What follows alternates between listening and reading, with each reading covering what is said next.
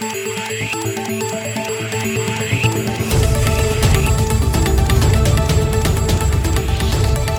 et bienvenue à cette nouvelle édition de Santé, Sciences et Développement, le magazine scientifique de SciDev.net en partenariat avec euh, votre radio.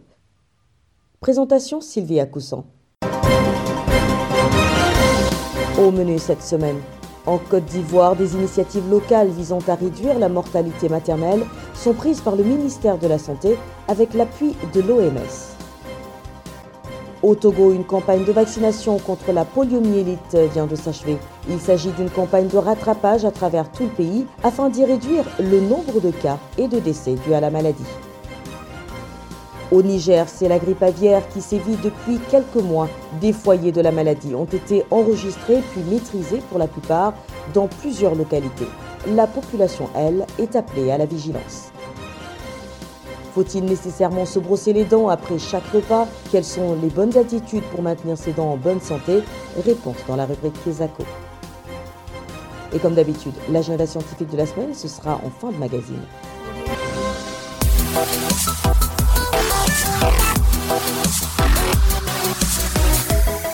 Bienvenue à tous. En Côte d'Ivoire, de nombreuses femmes meurent du fait de complications liées à la grossesse ou à l'accouchement. Face à ce constat, des initiatives locales visant à réduire la mortalité maternelle sont prises par le ministère de la Santé avec l'appui de l'OMS. Les explications de Issia Kanguesson à Abidjan.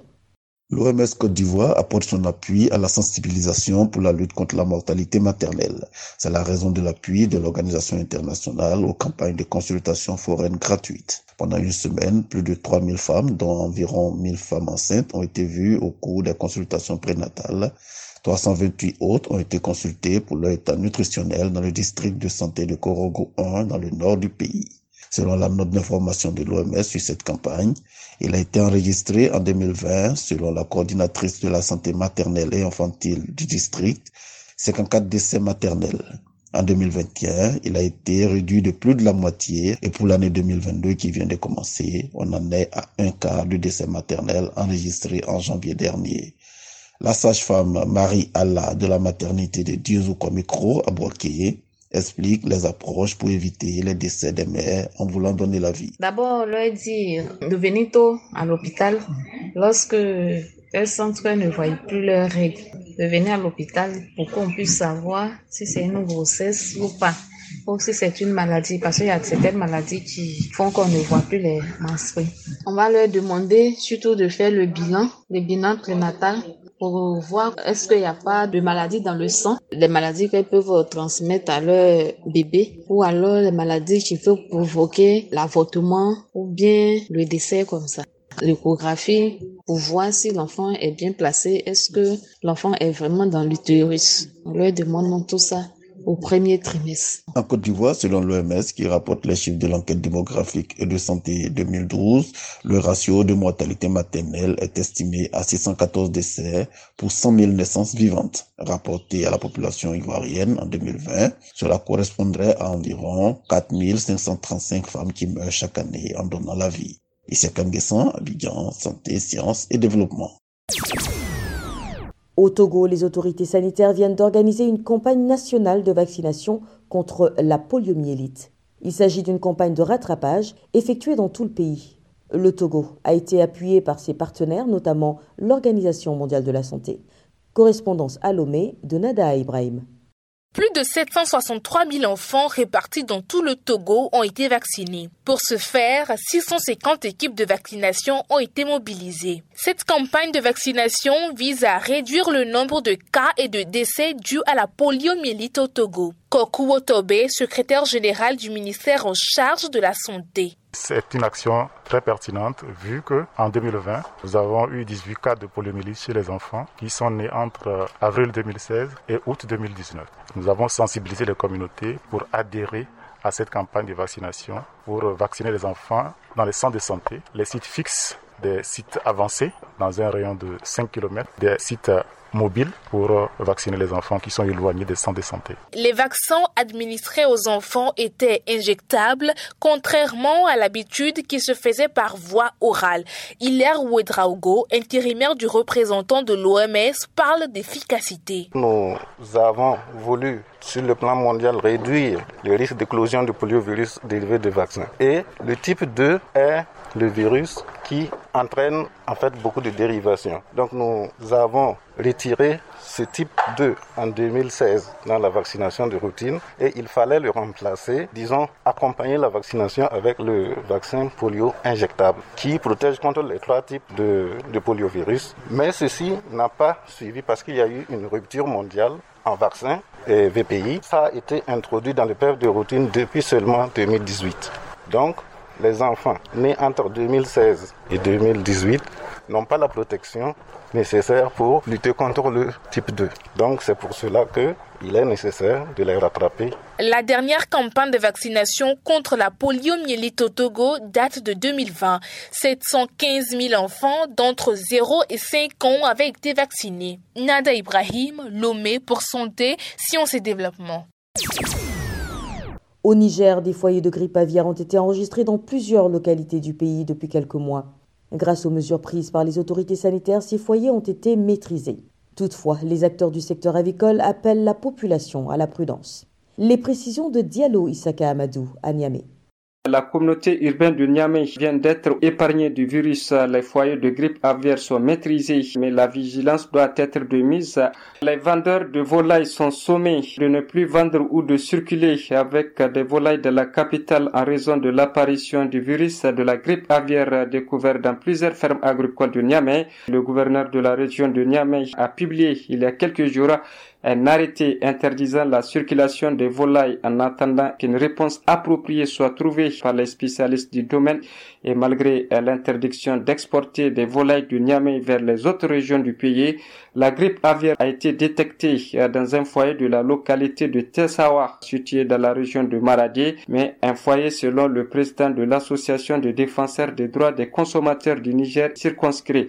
Écoutez Maman Nouri. Cependant, nous avons eu d'autres informations qu'il y a un autre foyer qui est apparu notamment dans la région de Maradi, à Tessawa. Donc là aussi, le, foyer en tout cas est circonscrit et des dispositions ont été prises selon les informations que nous avons reçues. Mais c'est surtout de dire aux consommateurs d'être très prudents, d'éviter trop de contact avec les volailles, même si on n'a pas la confirmation que ces volailles-là sont, sont infectées.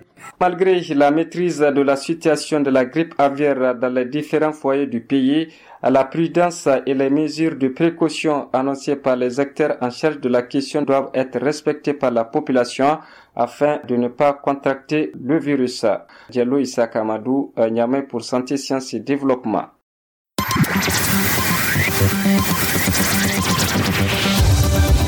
Kesako, qu'est-ce que c'est Vos questions à la rédaction, les réponses de nos experts. Notre question cette semaine nous vient de la RD Congo. Je vous propose de l'écouter. Bonjour Saïdef, je m'appelle Christelle Goula. Je suis ménagère. J'aimerais savoir si pour prendre soin de ses dents, il faut uniquement se brosser après chaque repas. Y a-t-il des aliments qu'il faut éviter de consommer? Quelles sont les bonnes attitudes à adopter? Merci beaucoup. Rendons-nous tout de suite à Kinshasa où notre correspondant Bertrand Mayumbu s'est employé à trouver des réponses aux préoccupations de l'auditrice. Bonjour Bertrand. Bonjour Sylvie. Vous êtes notre correspondant en RDC et vous avez suivi notre auditrice. Qu'avez-vous obtenu comme réponse à ces interrogations?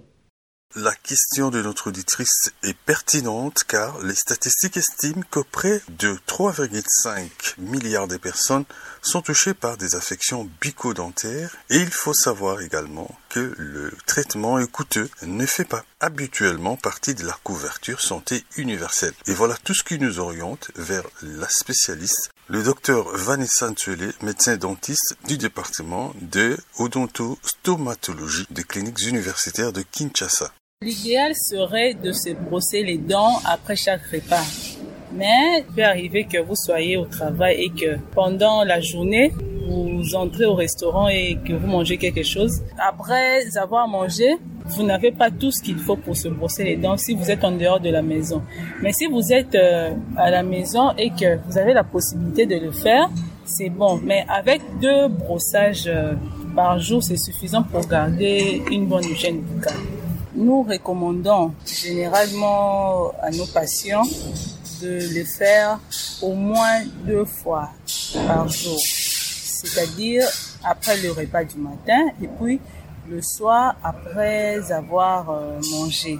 Nous recommandons plus à nos patients d'éviter des sucreries, surtout les sucres collants comme euh, le caramel par exemple, le bonbon, des biscuits, ainsi de suite.